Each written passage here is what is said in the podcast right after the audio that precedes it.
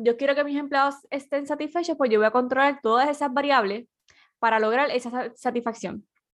Y la realidad es que es imposible. No podemos controlar las creencias, los valores y las actitudes de una persona. Lo que sí podemos hacer es influenciar sobre esas actitudes e influenciar. Saludos a todos y bienvenidos a Conducta, organizacional. Mi nombre es Caroline Rodríguez y abrimos este espacio para discutir temas relevantes de los aspectos psicológicos en los entornos laborales.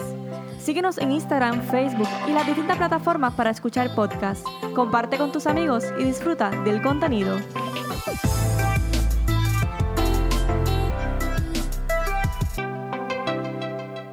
Bienvenidos a este nuevo episodio de Conducta Organizacional y estaré contigo eh, dialogando sobre la satisfacción en el trabajo, cómo aumentamos esa satisfacción. Y para saber cómo aumentamos necesitamos entender qué es la satisfacción, cuáles son aquellos componentes que afectan la percepción de satisfacción de una persona, para entonces, una vez habiendo comprendido estos componentes, podemos entonces establecer e implementar estrategias de acuerdo a qué es lo que motiva a las personas o satisface a las personas y que las mueve en su lugar de trabajo. Y vamos a estar comenzando con una definición para comprender qué es la satisfacción en el trabajo. Y la satisfacción en el trabajo es una actitud que tiene una persona hacia su lugar de trabajo. Y entendiendo esto, entonces podemos tener una mayor comprensión. Es decir, cuando vemos a un compañero de trabajo, cuando nos autoevaluamos, entonces podemos decir, esta actitud que estoy teniendo hacia mi trabajo Dice entonces o muestra el nivel de satisfacción que estoy teniendo con lo que estoy haciendo, eh, con mi entorno o con ciertas personas. Y esta actitud va dirigida hacia qué? Hacia las funciones que realizamos en el puesto, hacia las relaciones que tenemos con otras personas, hacia las políticas de la empresa o el reglamento o el manual de empleado, hacia los estándares de desempeño, es decir, cómo la empresa evalúa mi desempeño dentro de mis funciones y los de mis compañeros de trabajo, o las condiciones de trabajo, ¿verdad? Como después vamos a estar entrando un poquito más de lleno a lo que son las condiciones de trabajo. Ahora, es esa actitud que tiene una persona frente a su trabajo, frente a esas funciones, frente a su propio trabajo. Dicha actitud está basada en las creencias y en los valores de cada individuo. Es por eso que lo más probable no podamos tener eh, un control total de cuando yo quiero que mis empleados estén satisfechos, pues yo voy a controlar todas esas variables para lograr esa satisfacción. Y la realidad es que es imposible. No podemos controlar las creencias, los valores y las actitudes de una persona. Lo que sí podemos hacer es influenciar sobre esas actitudes e influenciar a, aumentar esa satisfacción. Y para eso, ahorita vamos a estar hablando de tres dimensiones específicas sobre cómo podemos lograr eso. Ahora, cuando tenemos una persona insatisfecha en el trabajo, una persona insatisfecha provoca pérdida económica, pérdida de clientes, eh, pérdida de motivación, influencia en el entorno. Y esto hace que la empresa corra en gastos que a lo mejor no tenía en cuenta. Y también Puede ser también que si yo, si yo le brindo servicios a, a, X personas que son los clientes y yo soy una persona que me encuentro insatisfecha en mi lugar de trabajo, pues por consecuente esa persona va a, va a percibir mi satisfacción y puede que el servicio que yo esté dando no lo ofrezca con la mejor calidad y el mejor desempeño. Y por lo tanto, el cliente puede irse desmotivado, puede irse insatisfecho también. Y esto, no le afecta, y esto le afecta directamente a la empresa. Así que una persona insatisfecha puede involuntariamente o inconscientemente deteriorar la imagen de la empresa. También puede afectar eh, la calidad y los servicios, la calidad en los servicios, la calidad en los productos, depende de la industria. También puede estancar el crecimiento de la organización y puede afectar también su salud mental. Y yo creo que esa es la más importante. Si como organización nos enfocamos en trabajar con la salud mental de nuestro equipo de trabajo, con, tener, que tengan un mayor bienestar, con que se sientan felices en su lugar de trabajo, pues por consecuente, entonces las demás áreas, la empresa va a quedar bien, la calidad de los servicios va a aumentar y el rendimiento va a crecer. Así que si nos enfocamos no solamente por cuestiones económicas, sino por cuestiones de salud y mirando eh, la calidad de vida, cómo, cómo, cómo, nosotros como organización podemos aumentar la calidad de vida y ser parte de ese agente de cambio positivo en la vida de nuestro equipo de trabajo. Y esa es la verdadera razón y la verdadera pregunta que tenemos que analizar en el día de hoy. Y la clave es identificar cuáles son esas fuentes de insatisfacción para poder eliminarlas. Y esto es parte del propósito de este episodio, que si eliminamos esas fuentes de insatisfacción y para eliminarlas hay que identificarlas, hay que conocerlas. Pues entonces al eliminarlas, la persona tiene un mayor rendimiento y una actitud más positiva ante su trabajo y ante la vida. Está evidenciado que la calidad de vida laboral eh, por consecuente, afecta a tener una mayor calidad de vida en lo personal. ¿sí? Consecuente, y viceversa también. Así que, ¿qué determina la actitud? Y hay dos cosas importantes que determinan una actitud. Y número uno, las características del puesto. Y número dos, las percepciones que tiene esa persona sobre lo que hace versus lo que debería ser. Así que, entre comillas, debería ser que yo estuviera haciendo esto, debería estar cobrando esto, debería estar feliz en mi lugar de trabajo, debería sentirme así, debería recibir esto, debería de recibir este tipo de reconocimiento. Y esas percepciones que configuran esa actitud provocando un nivel de satisfacción, pues es parte de lo que nosotros debemos comprender y conocer para establecer buenas estrategias. A la hora de implementar estrategias para aumentar la motivación, estrategias para aumentar la satisfacción y el rendimiento de los empleados o de nuestro equipo de trabajo. Así que estas percepciones van a estar influenciadas por tres dimensiones. Como lo había mencionado anteriormente, vamos a estar ahora explicando cada una de esas dimensiones. Tenemos la dimensión personal, la dimensión del contexto y la dimensión del puesto. Vamos a comenzar con la dimensión de las características personales. ¿Cómo influyen estas características personales en nuestro nivel de satisfacción? Influyen por tres cosas. Por las necesidades, por los valores y por los rasgos personales. Es lo que desea una persona en su puesto. Y esto que desea está influenciado a lo que realmente quiere una persona.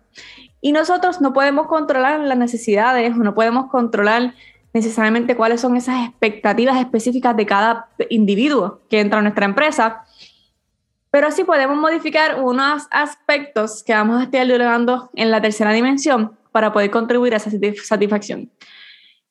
En este aspecto, como no podemos controlar las necesidades de las personas, sus valores o sus rasgos personales, sí podemos entrar en, un tiempo de conocerlos, de, de, de indagar cuáles son esas necesidades, cuáles son sus valores y de acuerdo a eso, pues también implementar estrategias. Pero no podemos tener control, pero podemos influenciar y podemos conocer qué es lo que quiere esta persona. Número dos, dimensión número dos son las características del contexto. Sí, son muy importantes. Y aunque no podemos controlar qué pasa en el medio ambiente, qué pasa fuera de nuestra organización o qué pasa por la mente de una persona, si podemos entonces eh, entender que realmente hay momentos en que sí podemos lograr nuestro objetivo y hay momentos en que no. El objetivo es decir, no, es que yo quiero que, esta persona me rinda un 100% y que esté satisfecho 100%. Y la realidad es que son muchos factores y son muchas variables que tenemos que tomar en cuenta. Como por ejemplo, cómo afecta la percepción en cuanto al contexto en relación con la, con la satisfacción por las comparaciones sociales que hacemos con otras personas. Y esto es, cada persona pues hace su comparación con las personas que conoce, con las personas que ve. No solo que conoce, es que ve en la televisión, ve en las redes sociales. Ah, es que yo me merezco esto porque si esta persona recibe esto, yo también me lo merezco. O es que ¿por qué esta persona tiene esto y yo no tengo esto? Así también como las comparaciones que hacen con empleos anteriores.